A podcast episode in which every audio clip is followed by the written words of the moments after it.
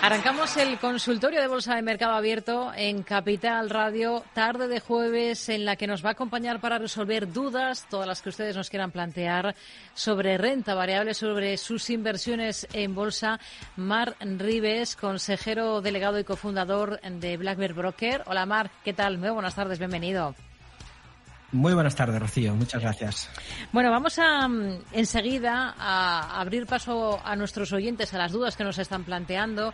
Enseguida vamos a analizar valores concretos. Pero antes de nada, Em, vamos a echar un vistazo a, su visión de cómo están las cosas ahora mismo, a la vista del comportamiento de los índices. Hoy hemos visto cierto rebote en, la bolsa española muy discreto, también en el resto de plazas europeas.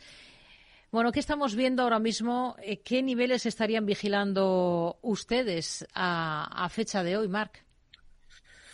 Bueno, sí, más que niveles, ver un poquito la capacidad que tenga el mercado de, corregir, ¿no? La verdad que después de, esa ida y vuelta que vivimos eh, en el verano del año pasado y, ese explosivo rally que hemos visto desde noviembre a final de año, ahora tenemos un proceso bastante suave, una transición lateral, que de momento ha consumido tiempo. Ahora lo que estamos viendo es un poquito de agresividad en la caída, especialmente en el IBEX, en Europa un poquito más que en Estados Unidos, Estados Unidos algo más neutral, algún pequeño ajuste en las compañías tecnológicas, vemos divergencias en las siete magníficas, no todas ya están haciendo nuevos máximos. Y luego también tenemos esas dudas respecto a el nuevo centro foco de interés, que es el Mar Rojo ahora mismo, y cómo eso puede afectar pues, a la inflación, porque estamos viendo un repunte en el, en el coste del flete marino, como es eh, normal, y la importancia que tiene esa zona para el transporte marítimo mundial, con lo cual sí que creo que es un evento inferior a, a lo de Rusia y obviamente inferior al COVID pero es un evento que hay que tener en consideración y ahí pues las dudas de siempre, ¿no? Eh, los bancos centrales, ¿qué va a pesar más? ¿Va a pesar más eh, la inflación o va a pesar más el crecimiento? Y, en esas estamos. De momento los mensajes siguen, los tipos son suficientemente altos, veremos hasta cuándo. Eh, y bueno, iremos viendo pues en función de los datos y de la duración de, este, de esta escalada, digamos, o este conflicto geopolítico en la zona del Mar Rojo. Esperemos que todo se calme y que la economía pues eh, siga aguantando bien, que de momento los datos macroeconómicos parece que nos invitan a eso, a pensar que, están aguantando bien. ¿no? Hmm. Este arranque de ejercicio en la bolsa española está siendo particularmente complicado al margen de Grifols y, de ese desplome del valor eh, para otras compañías como son Solaria y Acciona principalmente. Mm, no sé con qué ojos mira este tipo de compañías ahora, Marc, y en concreto a estos mm. dos nombres. Bueno, la, verdad que eh, nosotros en su momento invertimos en el sector de energías renovables, ¿no? Por todo el tema de la transición ecológica. y, ciertamente en un momento dado el año pasado se perdieron soportes y entonces empezamos a, a salir porque lógicamente después de la pandemia tenemos un rally explosivo del sector, luego un largo proceso lateral y a veces el mercado se sujeta en un nuevo entorno de precios como consecuencia de la subida del beneficio por acción de un sector, ¿no? Que como la energía renovable pues puede tener su recorrido a largo plazo.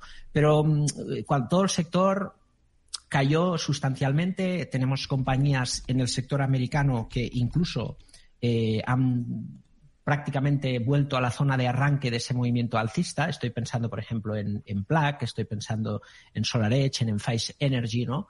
Y creo que es muy meritorio, sinceramente, lo que está aguantando Solaria, ¿eh? Porque si vemos lo que está haciendo el sector, algunas compañías americanas, es volver a un punto cercano a los mínimos de 2020, que eso significaría 6 euros en Solaria. El hecho que Solaria aguante bien nos demuestra que es una compañía pues que está muy bien posicionada en el sector y que cuando el sector se recupere es un valor en el que hay que estar. El tema es si hay que estar ahora. Hombre, no se, ha, no se ha perdido ningún soporte. Eh, nosotros no recomendamos comprar básicamente por infraponderación del sector, no de Solaria. Eh, y tenemos muy claro que cuando volvamos a sobreponderar el sector, compraremos Solaria. Técnicamente está en una zona de soporte, pero la contundencia con la que viene cayendo las tres últimas semanas creo que no debería de darle mucha importancia al soporte actual deberíamos de mirar los mínimos, la zona del 1280, y ver si ahí es capaz de sujetarse. Por lo tanto, es un valor que ahora mismo tiene mucha volatilidad, lo tenemos ahí en el radar y veremos poco a poco. Desde luego, el sector de las energías renovables no es ahora mismo el sector más propicio para tomar posiciones. ¿Y en el radar también tendrían a Acciona o en su caso no? Sí, es, exactamente lo mismo. De Acciona nos gusta una cosa, porque al final Acciona es un negocio eh, muy diversificado, pero después de hacer el spin-off de, energías renovables, pues siempre se ha dado esa casuística que a veces pasan los holdings, ¿no? Que, el mercado tiene esas cosas que los activos ocultos no los valora bien. Y, eh, Acciona Energías Renovables, la participación que Acciona tiene en, en la filial ¿no? de energías renovables, pues vale más que toda la capitalización de Acciona. Entonces, esa ineficiencia en algún momento se tiene que corregir y, por supuesto, si optáramos por energías renovables, compraríamos Acciona porque nos llevamos el resto de, del, del, negocio, ¿no? Por el mismo precio. Pero son sectores que, como te digo, necesitamos evaluar. Por ejemplo, Acciona, en la zona de los 113 euros aproximadamente, ahí sí tiene un soporte importante, que si es, si es capaz de darse la vuelta sobre estos niveles y, y, sobre todo romper la zona del 136, ahí nos daría pistas de que la tendencia se puede invertir. ¿Nos podemos anticipar en 114? Podríamos, pero para eso necesitamos más. Desde luego, la caída que estamos viendo esta semana no invita al optimismo y necesitamos, de la misma manera, una reacción contundente del mercado. Si la vemos, a lo mejor lo podemos intentar, pero necesitamos que el mercado reaccione de manera contundente en los niveles que estamos ahora.